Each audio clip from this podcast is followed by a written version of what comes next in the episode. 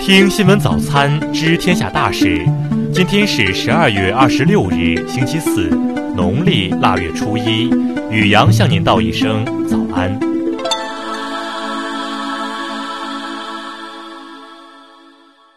先来关注头条新闻：男子重庆闹事跳楼自杀，两名高三艺考女生不幸被砸身亡。昨天中午，重庆市公安局沙坪坝区分局发布通报称，二十四日晚二十时，一男子从沙坪坝区三峡广场一公寓楼高坠，砸到两名行人，三人经抢救无效死亡。警方初步查明，暂住该高层公寓楼的三十一岁男子李某系跳楼自杀，排除刑事案件，目前正进一步调查处理。随后，重庆市綦江区教育委员会证实，两路人为在该区中学就读的学生，其中张某某系綦江中学高三学生，霍某某为三江中学高三学生，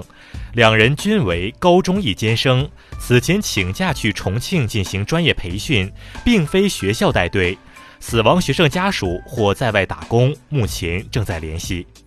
工作人员表示，根据一监生考试流程。应该是从九月左右开始向学校请假，由监护人带至重庆参加培训考试。至于事发当日两名学生具体参与何种培训考试，其称并不清楚。目前，死亡学生所在学校正在配合相关部门的调查。再来关注国内新闻，近期三十一省份纷纷开展根治欠薪行动。按照计划，根治欠薪冬季攻坚行动还剩下一个月，欠薪清零进入倒计时。最高法昨日宣布，目前跨域立案服务已经在全国中基层人民法院全面实现。人社部二十五日表示，二十六条措施已进一步明确，在大陆工作的台湾同胞，只要符合条件的，都可同等参加大陆相应系列级别的职称评审。交通运输部二十五日表示，春节期间群众自驾车出行比例将会进一步提高，要加强 ETC 推广发行，加强收费站通行管理，提高通行效率。近日，住建部、国家发改委等六部门印发文件，要求房地产经纪机构不得赚取住房出租差价，租赁合同续约不得再次收取佣金。公安部二十五日表示，自云剑行动开展以来，全国电信网络诈骗案件破案数大幅上升，共破案十一点八万起，同比上升百分之六十二点七。央行、银保监会等四部门近日发布文件，要求银行业、证券业、保险业金融机构等不得开展超出业务许可范围的金融营销宣传活动。二十五日十六时五十分，酒泉卫星发射中心成功组织了探索一号中国科技城之星商业亚轨道运载火箭首次飞行。再来关注国际新闻。近日，因德国汽车制造商宝马在美国市场的销售数据可能存在造假，美国证券交易委员会宣布对其展开调查。当地时间二十四日，俄罗斯国家航天集团总裁罗格金表示，俄罗斯决定在美国月球轨道平台项目上重启与美方谈判。据英媒报道，英国政府在2020年2月内阁改组后，拟组建超级经济部，或由财政部首席秘书苏纳克掌管。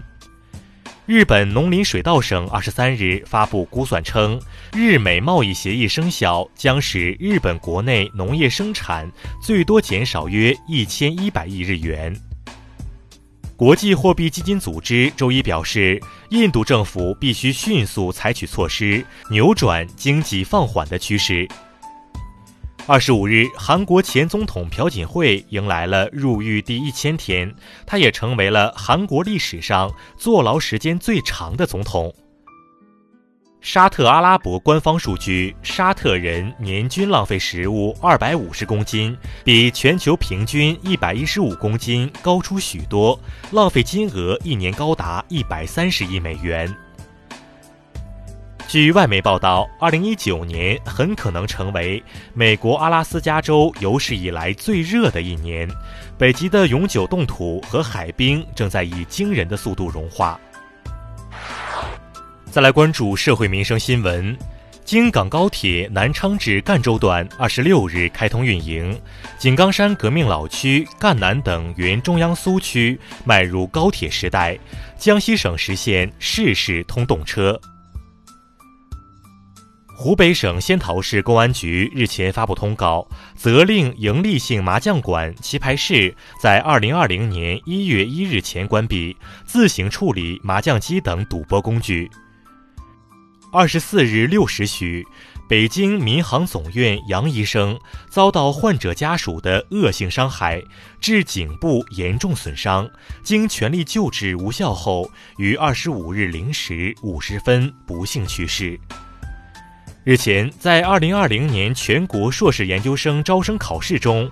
湖北一在读研究生于某（化名赵某）替考被曝光。目前，于某因涉嫌替考试罪被刑事拘留。